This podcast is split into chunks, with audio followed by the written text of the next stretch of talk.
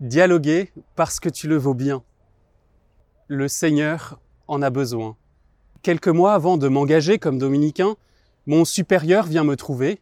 Nous avons pensé à toi pour rejoindre les frères du Caire et te spécialiser dans l'étude de l'islam. Un silence suit, comme l'effet d'une détonation silencieuse. Après l'étonnement, l'évidence, bien sûr, c'est là-bas que je suis attendu. Partir dialoguer, simplement parce qu'il le faut, parce que le monde en a besoin. Jésus, en ce dimanche des rameaux, envoie deux disciples au dialogue, comme on envoie au combat, avec ce conseil, si l'on vous dit quelque chose, vous répondrez, le Seigneur en a besoin. Et ils partent dialoguer, simplement parce qu'il le faut, parce que Jésus en a besoin. De quoi a-t-il d'ailleurs besoin? D'une ânesse qu'il aurait pu aller lui-même chercher?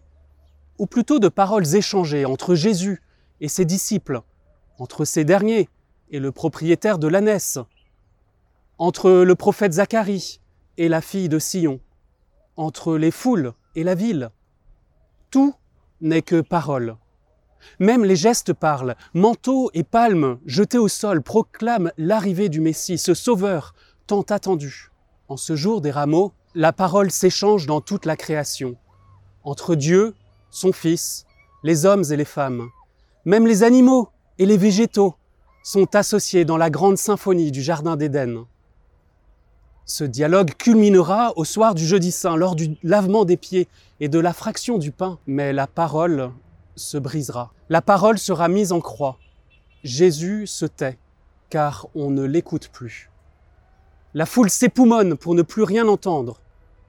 Un dernier cri de Jésus sonne comme l'aveu d'un échec. Que reste-t-il du dialogue que Dieu voulait instaurer avec l'humanité? La bonne nouvelle, c'est que la parole n'est pas morte. Au matin de la résurrection, certains l'ont entendu. Dieu reprend le dialogue, aussi neuf qu'au premier jour. Notre mission?